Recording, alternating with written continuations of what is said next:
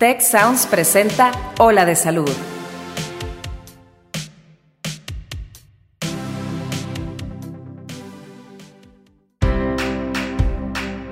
Esto es Ola de Salud. Yo soy Fernando Castilleja. Y yo soy Marcela Toscano. Y aquí comienza tu ruta de bienestar.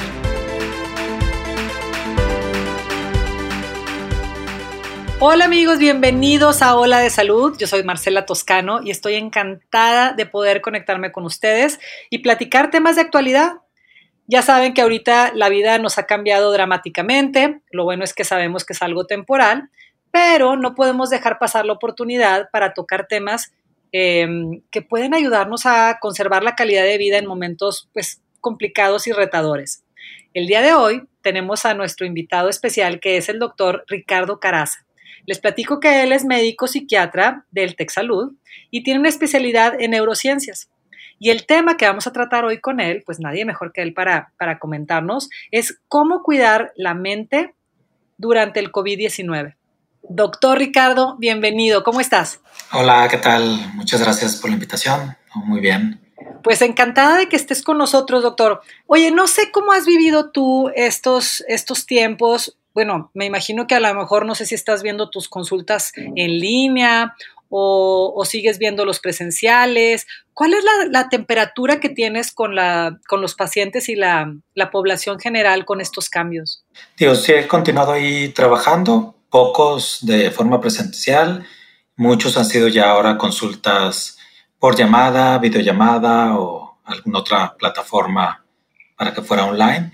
Y pues claro, digo, con toda esta situación, por la adaptación, los cambios, la contingencia, pues pone mucho riesgo de aumento de síntomas de ansiedad, de nivel de estrés, de alteraciones del patrón de sueño, de a lo mejor ideas un poquito obsesivas, este, cambios de estado de ánimo. O sea, sí es una situación importante, pues que puede afectar nuestra salud mental y que tenemos que hacer cosas pues para cuidarla, porque sí, sí vemos que en la población son síntomas que han, se han ido aumentando o se han ido presentando. Sí, que sí, a lo mejor de por sí ya venía, ya veníamos algunos teniendo algunos detallitos ahí con el mal manejo del estrés o datitos de ansiedad, etcétera, pues esto le vino a poner como, como sal a la herida, ¿verdad, doctor? Exactamente, sí, sobre todo las personas que ya, o eso, que trajeran un nivel de estrés muy alto, o que ya en algún otro momento tuvieran algún trastorno de ansiedad, depresión o inclusive aunque estuvieran en tratamiento, pues esta es una situación donde todo eso se incrementa y en otras personas que antes no habían presentado síntomas, pues ahorita pueden aparecer, ¿no? Claro, ¿y hasta dónde podríamos considerar, no sé, pues relativamente como pensar, oye, bueno, es normal, o cuándo deberíamos preocuparnos? Porque bueno, no sé, pienso, ¿quién está exento de recibir noticias? Aunque no quieras prender el noticiero, eh, la, la percepción del cambio, pues nos, pone alerta. ¿Cómo le hacemos para diferenciarlo? Sí, claro, o sea, hay que uno tiene que tener en mente ante cualquier situación de cambio, este, pues voy a sentir ansiedad. O sea, la ansiedad es una respuesta normal ante una situación de cambio, una situación de estrés o de preocupación. Y claro, y esto nos preocupa por muchos ámbitos, ¿no? O sea, desde la parte de salud, el trabajo, la familia, el no poder salir, entonces, hay una respuesta de preocupación, de ansiedad normal, que es adecuada a la situación que estamos viviendo y que tenemos que diferenciarla de los síntomas. O sea, cuando nosotros algo lo catalogamos como un síntoma, es por la intensidad o por la frecuencia. O sea, me pongo ansioso y todo el día estoy ansioso o estoy tan preocupado que lavo 10 veces al día las cosas de mi casa, o este, empiezo a batallar para dormir, o estoy comiendo más. O sea, cuando esa preocupación empieza a ser más intensa en duración o que empiece a alterar estos otros patrones, ahí es cuando tenemos que preocuparnos, tanto en una primera instancia, cuando buscar corregirlo, porque hay muchas cosas que si nos seguimos ciertas indicaciones, ciertos planes de calidad de vida, se pueden mejorar y ya si con eso no mejora, pues buscar el apoyo, el soporte de un profesionista. Este, que de hecho ahorita hay muchas campañas desde eh, pues de cuestiones de Secretaría de Salud o a nivel nacional, local, donde se da y se proporciona este apoyo de salud mental. Entonces sí tenemos que diferenciar entre cuál es esta preocupación que todos estamos viviendo por todo este cambio, pero que no lleve a una intensidad donde me empiece a afectar este, pues en mi calidad de vida, ¿no? O sea, que el día a día no te lo, no te lo estorbe. Y, oye, doctor, ¿y las personas que lo están sufriendo se dan cuenta? O sea, no sé, es como, como cuando te dicen, oye, este, te mueves mucho cuando estás dormido y tú, pues, ¿cómo le hago para dejar de dormirme? Estoy dormido. O sea, en este caso, la persona que está viviendo esta, esta complicación del exceso de ansiedad, ¿se da cuenta como para poder pedir ayuda?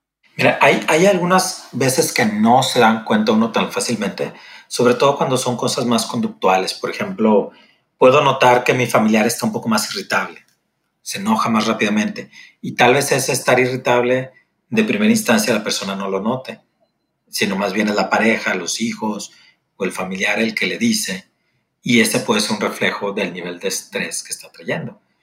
Este, hay otras cosas que a lo mejor sí notamos, ¿no? De que no estoy durmiendo bien. O la otra cosa que entra como en una zona gris es la parte de la limpieza, ¿no? O sea, claro que tenemos que estar siguiendo todas las indicaciones de prevención, de limpiar, lavarnos las manos, uso de gel, la distancia, pero eso fácilmente en algunas personas se puede caer en una idea obsesiva y una compulsión que genere ansiedad. Entonces esa también es difícil a veces de reconocer por la persona, porque por un lado está justificado, porque sí necesito mantener mayor higiene, pero no a un grado de síntomas obsesivos compulsivos. Entonces ahí más bien la familia es a veces la que lo nota. Ya, claro, me imagino. Y, nos decías ahorita que hay un cierto nivel que es entendible que tengamos todos, que bueno, pues nada, no, nos preocupa porque estamos vivos y porque nos están pasando cosas que nos modifican las, los, los, tesoros de nuestra vida, como la movilidad, para empezar. Em, pero que hay otros niveles que tal vez sí requieran tratamiento. ¿Cuál sería el tratamiento? o como que se me hace complicado. Me gustaría que las personas que nos están escuchando pudieran tener esta claridad de decir, ok, está bien, hasta aquí voy a tener tolerancia con mi familiar o conmigo mismo con esta ansiedad que estoy teniendo, o hasta aquí ya, ya, ya tengo que buscar ayuda o tomar algún tratamiento. Sí, claro, por ejemplo, ahí de entrada, yo creo que algo que todos tenemos que hacer o estar haciendo, pues es el seguir como ciertas medidas de cuidado mental, ¿no? O sea, no sobresaturarnos de información, o sea, seleccionar una hora específica o, un programa, o una página, un programa específico para tener información actualizada de lo que estamos viviendo, porque sí hay que estar informados, pero de ahí en fuera suspender el resto de información que muchas veces son fake news o es información alarmante y que más nos genera ansiedad.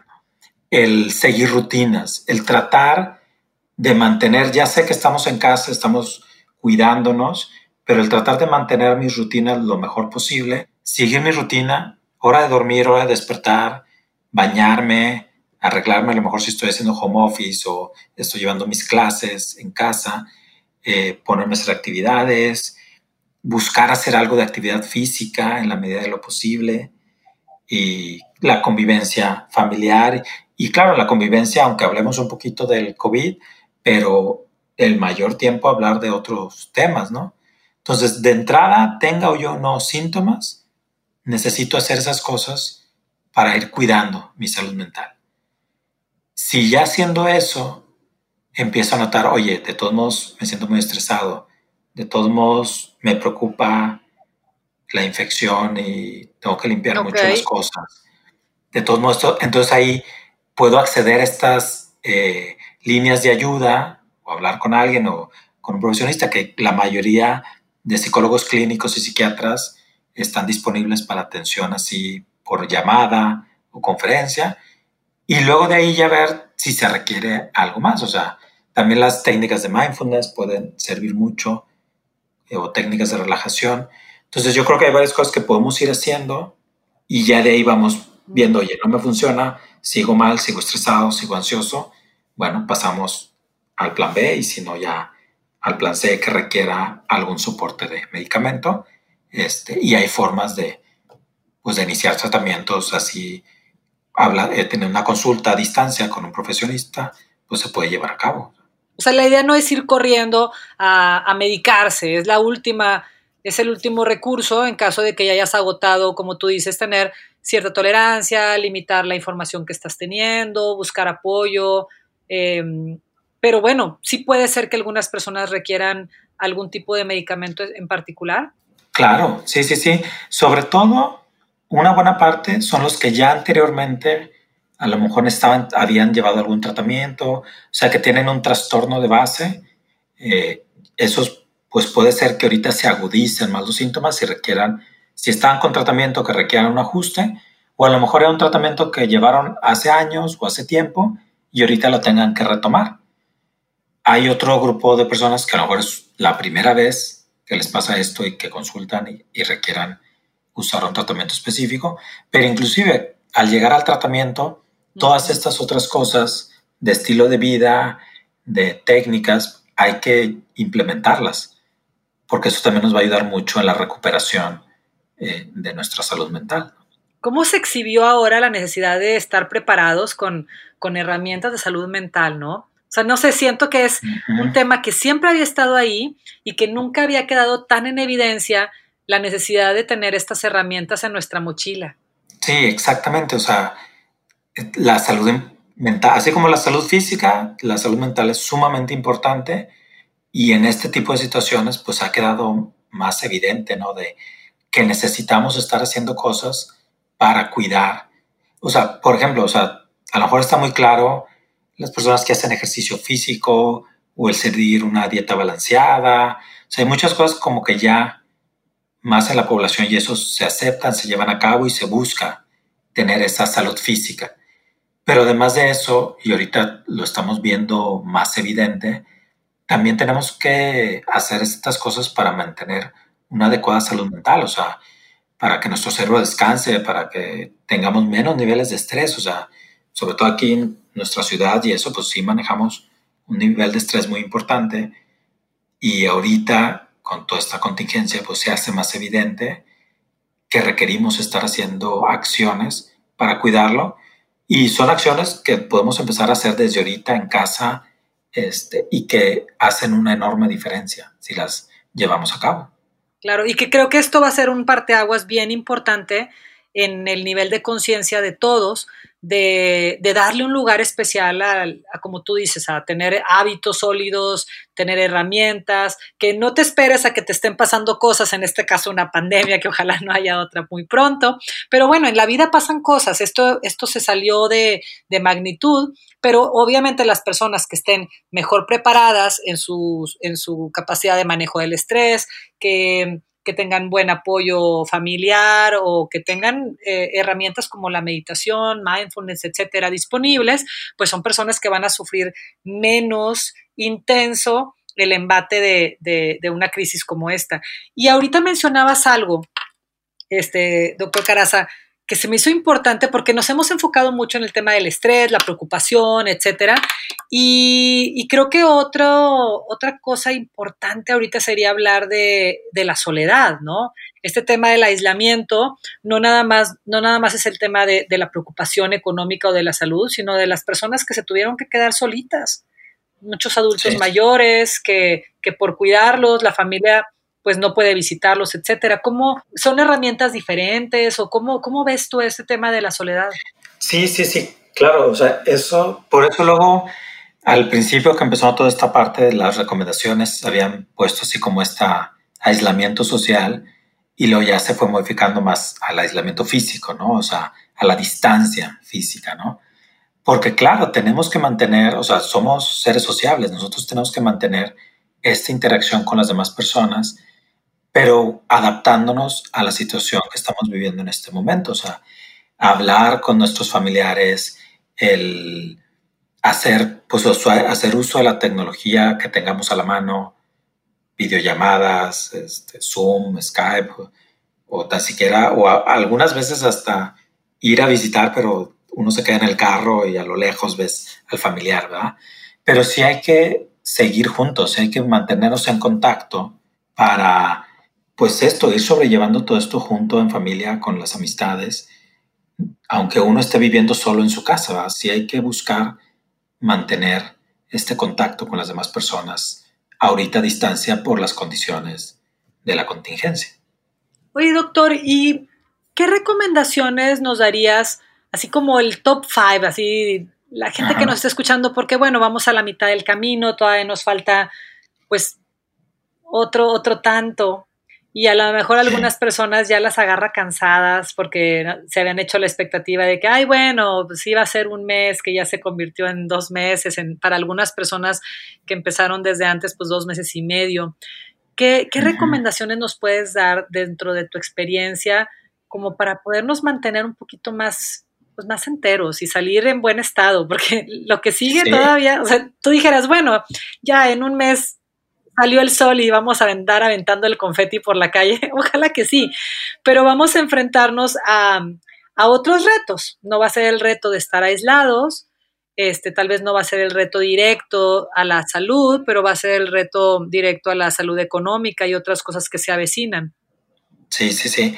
Sí, aquí una de las cosas que a lo mejor de recomendaciones que no hemos comentado y ahorita repaso las que dijimos, una parte tan importante es la mentalidad que uno tenga, o sea, el pensar sobre la contingencia de que estoy encerrado en mi casa, de que no puedo salir, de que si salgo me enfermo, el tener esa mentalidad pues también genera estrés, angustia y mucha temor y expectativa ahí ante qué va a pasar, ¿no?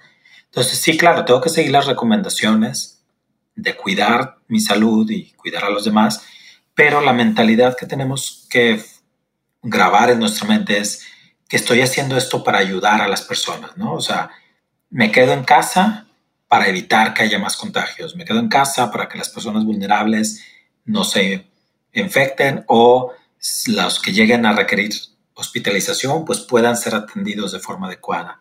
O sea, el hecho de quedarme en casa es para proteger a los demás. Entonces, es muy diferente verlo, me quedo en casa encerrado verlo porque si algo me infecto, ajá, a verlo como, oye, me voy a quedar en casa para prevenir, para cuidar a los demás y para que las personas vulnerables que se van a llegar a infectar algunas puedan ser bien atendidas. Entonces, uno es este nuestro mindset, ¿no? De cómo enfocamos nuestra mentalidad. De ahí en fuera lo otro es las rutinas, que ya habíamos dicho, hora de levantarme, eh, hora de comer, este, hora de dormir, todo eso, tratar de mantener nuestras rutinas en la medida de lo posible, una buena alimentación, buena calidad de sueño, hacer algo de actividad física, aunque sea en mi casa viendo un video, algo de cardio, caminando en el mismo lugar, o sea, pero yo creo que hay cosas en casa que podemos hacer de actividad física, incluirlas, el limitar nuestra exposición a la información, y la convivencia ¿no? con la familia. O sea, pasar también ratos agradables, divertidos, de plática con nuestros familiares, con los que vivamos en casa o si vivo solo, pues a través de llamada, videoconferencia con nuestros amigos y amistades. Entonces, como que esos son puntos, si nos enfocamos en esos puntos y cualquiera de esos los que podamos implementar y llevar a cabo, van a hacer una gran diferencia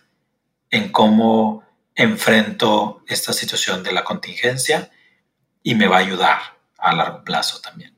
Muy bien, pues entonces, como les decía, aquí tenemos ya en la mesa los puntos más importantes. Está en, nuestra cancha decidir cómo vamos a pasar esta contingencia. Y este, este tema nos da para mucho pero mientras tenemos una segunda parte o, le damos continuidad, pues ya los dejamos trabajando. Doctor Caraza, muchísimas gracias por esta información. Nadie mejor que tú para darnos este, este, este, eh, como esta visión más amplia de cuándo pedir ayuda, qué tipo de ayuda podemos pedir y antes de que tengas que pedir ayuda, pues bastantes tips de estilo de vida que nos pueden ayudar. Claro, pues muchas gracias por la invitación y, aquí estamos apoyando y si seguimos todo esto, pues vamos a hacer una buena diferencia de cómo llevamos a cabo esta contingencia. Excelente, pues muchísimas gracias y muchas gracias a ustedes por sintonizarnos. Nos vemos o nos seguimos en el siguiente capítulo de Hola de Salud. Hasta luego. Muchas gracias al equipo de Tech Salud, el Sistema de Salud del Tecnológico de Monterrey y al equipo de Tech Sounds. Productor ejecutivo de Tech Sounds, Miguel Mejía. Asistente de producción, Beatriz Rodríguez. Productores de Ola de Salud, Melissa Hinojosa, Nora Morales y Fernando Zamora. Postproducción, Max Pérez. Te invitamos a escuchar el siguiente episodio de Ola de Salud y el resto de los programas de Tech Sounds en los canales de tu preferencia.